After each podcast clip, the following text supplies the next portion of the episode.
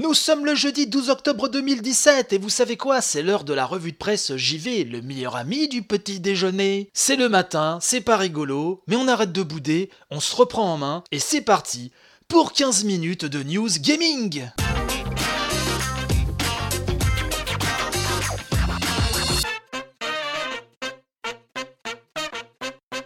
Heureux de vous accueillir dans cette nouvelle revue de presse JV. Je vous ai encore mitonné un bon petit programme aujourd'hui, mes cocos. Une sélection d'infos croustifondantes 100% bio. Vous allez m'en dire des nouvelles. Allez, on attaque sans plus tarder maintenant tout de suite.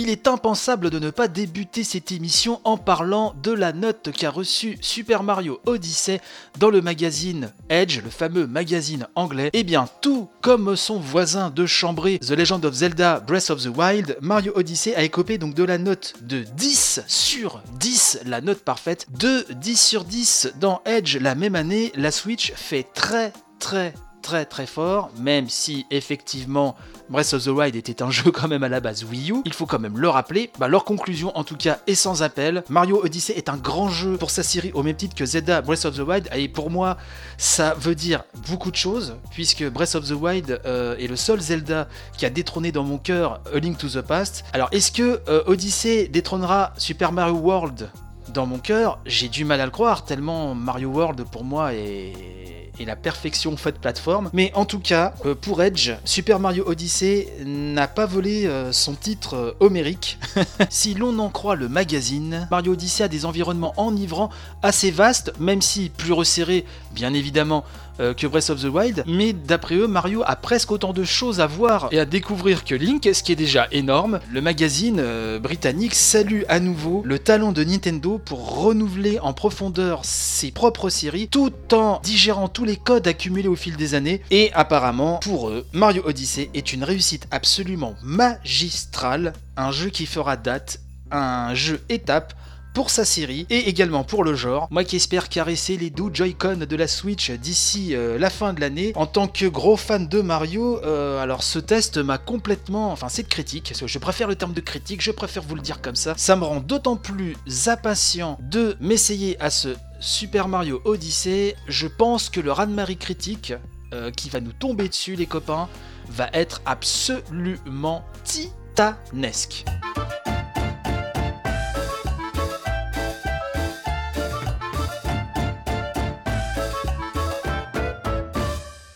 Dans l'édition d'hier, nous parlions de la difficulté de Cuphead et euh, je vous avais demandé, j'avais lu pas mal de vos témoignages pour savoir si cela vous gênait. Alors je trouve que c'était un débat très intéressant, euh, ça soulève pas mal de questions et ça tombe bien puisque le monde.fr vient de publier, toujours dans son excellente rubrique Pixel, un papier sur la question, un papier nommé La difficulté éternelle casse-tête des créateurs de jeux vidéo, un article signé William Enduro et donc qui euh, retrace un petit peu toutes les astuces, tous les procédés euh, que les game designers ont utilisé soit pour baisser le niveau de difficulté, soit pour le gonfler un petit peu. Donc je vous invite à lire cet article qui est très très long, donc je vais pas être pénible en vous le lisant euh, de A à Z, parce que déjà ce serait bien trop long. Vaut mieux aller lire l'article directement sur le site. J'ai quand même relevé une citation qui m'a beaucoup plu, puisqu'elle... Euh, rejoint un petit peu, moi, mon avis, celui que je vous avais donné en tout cas euh, concernant Cuphead. Et c'est Andy McClure, euh, une développeuse de jeux vidéo expérimentaux, qui euh, nous dit il y a deux raisons pour lesquelles on peut avoir envie de jouer à Cuphead.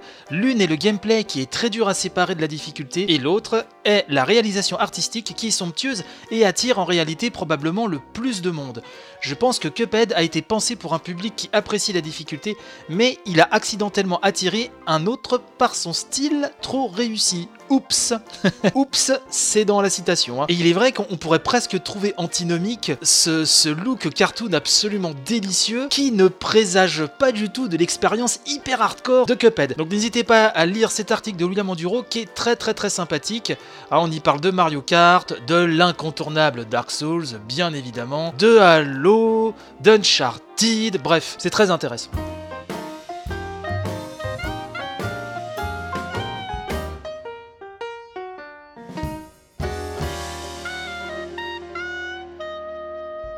L'ami Ephraim m'a fait parvenir, coucou Ephraim, big up, euh, un petit article sur euh, itech.fr. D'ailleurs, n'hésitez pas, hein, si vous avez des, des articles, des sujets qui d'après vous passent complètement sous les radars, de me les envoyer. Alors, je n'ai pas toujours le temps euh, ni la place de tous les mettre, mais dès que je peux et euh, si je j'estime que c'est assez pertinent.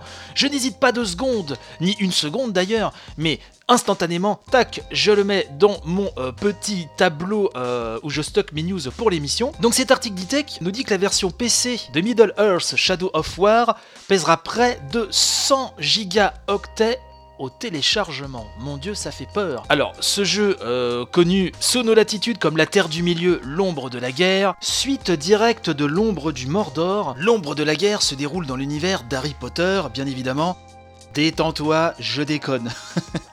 dans l'univers du Seigneur des Anneaux, bien sûr. Le jeu est d'ailleurs accueilli un petit peu euh, en mode euh, mi-figue mi-raisin. Je sais que Gamecult n'a pas été euh, très dithyrambique. Et sur les autres sites, ça aussi entre le bon et le ouais, c'est pas mal, mais euh, c'est pas mal quoi. Est-ce que vous, vous êtes jeté sur ce jeu-là? Car il y a quand même des qualités. Hein, ce jeu d'action avec des accents RPG. En tout cas, Euh, nous dit euh, que la version PC bah, va peser quand même des tonnes. Et donc je cite l'article euh, qui nous informe qu'il faudra 97,7 Go de libre sur votre PC pour le télécharger. Cette taille fait de ce jeu l'un des plus gros de la plateforme Steam. La majeure partie des jeux présents sur Steam pèsent en moyenne entre 30 et 50 Go pour les plus importants. Skyrim ne faisait qu'une dizaine de gigaoctets. Aujourd'hui les jeux en font 10 fois plus. Il semblerait bien que ce soit la tendance actuelle. Un peu plus tôt, le jeu Forza Motorsport 7 avoisinait lui aussi les 100 Go pour la version PC. L'article continue d'expliquer avec les textures 4K et bref tout le tout team, euh, ça pèse euh, effectivement euh, son poids. Après ça avec le sens de l'histoire, les jeux sont de plus en plus lourds. Alors est-ce qu'après le stockage de nos machines est adapté, que ce soit sur console ou sur PC d'ailleurs, même si sur PC c'est quand même un peu plus facile à moduler. Voilà, ça c'est toujours un petit peu embêtant. Est-ce que pour vous ça peut être rédhibitoire le fait qu'un jeu pèse trop de gigas? Dites-moi tout ça sur les réseaux sociaux. Deux petites annonces comme ça en speed. Euh, la première, Life is Strange Before the Storm épisode 2 sortira très prochainement selon son éditeur. Alors on estime à peu près que ça devrait être entre fin octobre et début novembre, donc ça approche. Est-ce que vous avez aimé Life is Strange? Est-ce que vous avez attaqué cette préquelle Before the Storm? En tout cas son épisode 1 N'hésitez pas à m'en parler. L'autre petite news comme ça en deux spi, c'est God Eater 3 qui est annoncé avec un premier trailer. Alors God vous savez, ce grand succès de, de Bandai qui euh, se mettait un petit peu dans le sillage de Monster Hunter, et des infos sont tombées entre-temps dans Famitsu, le célèbre magazine de jeux vidéo japonais, et on y apprend que les événements de ce troisième épisode se dérouleront après ceux de God de Rage Burst. Les fans de la série auront le droit à des nouveaux ennemis, à plein de petites choses, à un mode multijoueur euh, rehaussé et euh, encore plus costaud qu'avant. Voilà, il va falloir quand même se montrer patient puisque le développement n'en est qu'à 30% actuellement selon l'éditeur. Voilà, bon, est-ce que euh, God Eater 3 va réussir à se faire un petit peu une place avec l'énorme Monster Hunter World qui ne va pas tarder à, débouler? À voir si ce troisième épisode trouve son public. Je rappelle qu'il est prévu sur PlayStation 4, que la PS Vita est évincée et que pour le PC, rien n'est encore décidé au moment je vous dis toutes ces informations absolument essentielles.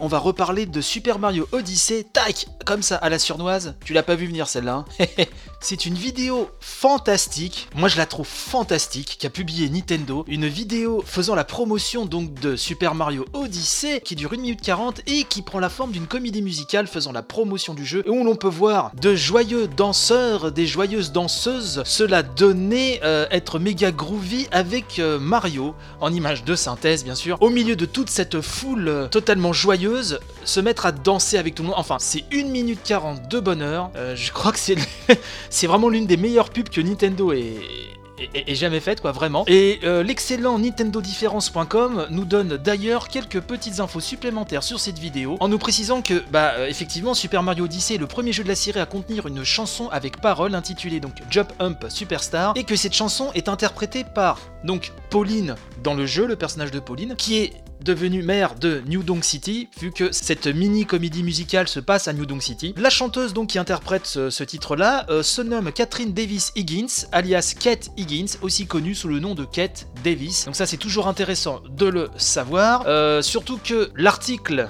nous précise que Kate Higgins est une actrice de doublage, chanteuse et pianiste de jazz américaine. Elle a notamment doublé Tails dans la série Sonic the Hedgehog entre 2010 et 2013. Elle a fait des voix dans Code Geass, dans Fire Emblem Awakening et Heroes, bref, toute une liste, euh, vous irez voir ça sur Nintendo euh, Différence. Foncez voir cette vidéo, c'est juste magistral. J'applaudis. Il n'y a que ça à faire. Devant tant de génie. Allez, on va reparler de la Super Nintendo Mini, cette adorable console qui trône fièrement sur la table basse de mon salon.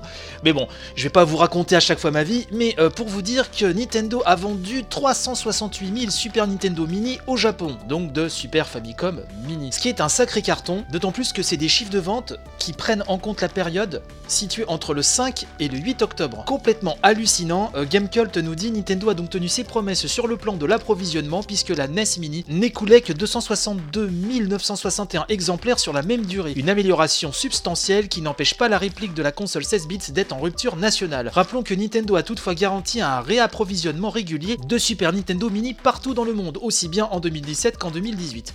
La NES Mini fera également son retour dans les boutiques l'été prochain. Le temps peut-être de préparer la miniaturisation d'une autre console au fort potentiel nostalgique, sachant que les spéculations autour d'une Game Boy Mini vont désormais bon train depuis la publication d'une nouvelle marque déposée par Nintendo Nintendo. Effectivement, l'occasion pour moi de rebondir sur une autre news dont je voulais absolument vous parler, c'est que maintenant on parle de plus en plus, ça fait le tour des internets, d'une Game Boy Mini. ChubbyFR hein, sur jeuxvideo.com euh, notamment nous en parle, même si tout le monde en parle. Oui, parce que c'est vrai qu'on attend surtout euh, une annonce, enfin euh, on attend, on sait qu'elle va arriver, enfin il y a de fortes chances en tout cas qu'une Nintendo 64 Mini soit annoncée l'année prochaine, par exemple. Mais on a peut-être oublié trop rapidement l'un des autres gros succès historiques de Nintendo, plus que la Nintendo 64 même, bah, la Game Boy, ou le Game Boy.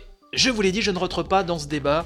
Par habitude, je dis la Game Boy, mais bon, je ne vais pas rentrer dans cette guéguerre un peu débile. Et donc, vous pouvez voir sur jeuxvideo.com le, le, modèle, un modèle de design qui était déposé par Nintendo. Et alors là, euh, on se pose pas mal de questions. Est-ce que ce sera une Game Boy euh, plus petite, un nouveau modèle pour surfer encore sur cette euh, nostalgie? Est-ce qu'elle va rentrer vraiment dans la gamme des classiques mini? Il est possible de tout imaginer. Finalement, est-ce que vous, ça vous, ça vous sauce, comme disent les jeunes Vous avez vu? On a beau avoir 40 berges, peut quand même parler de Jones, merde. Est-ce que ça vous sauce? Il est vrai que quand on y pense, euh, une réplique de Game Boy très fine, hyper rétro-éclairée, très classe, avouez, avouez, avouez que ça vous titille un petit peu. Donc écoutez, à suivre, en tout cas, Nintendo a raison, ils sont assis sur un gros trésor de guerre et je pense qu'à la place, on ferait tous pareil. De là à ce qu'une annonce soit faite dans les semaines ou mois à venir, il n'y a qu'un pas.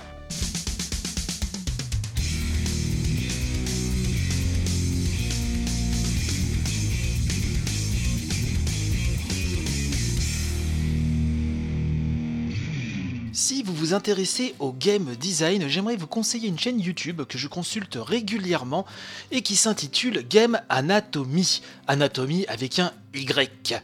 Game Anatomy, qu'est-ce que c'est? Bah, C'est une chaîne tenue par un game designer qui bosse actuellement, si je ne me trompe pas, chez Ubisoft. Et donc il nous fait plein de petites vidéos où il fait des analyses euh, sur le game design de différents jeux avec un angle toujours très pertinent. Vraiment, les vidéos sont bien montées, elles ne sont pas non plus très très longues, donc vous pouvez vous caser ça très rapidement parce que les vidéos aussi, euh, il me semble, entre 7-8 euh, minutes et 12-13, enfin pour, pour certaines. Bref, ça se regarde, ça se picore très très facilement. C'est bien écrit, c'est très intéressant. Vous n'êtes pas obligé d'adhérer à toutes ces analyses mais dans tous les cas, ça reste euh, enrichissant et très chouette à regarder. Donc je vous conseille Game Anatomy sur YouTube. C'est une très bonne adresse, aucune raison de s'en priver.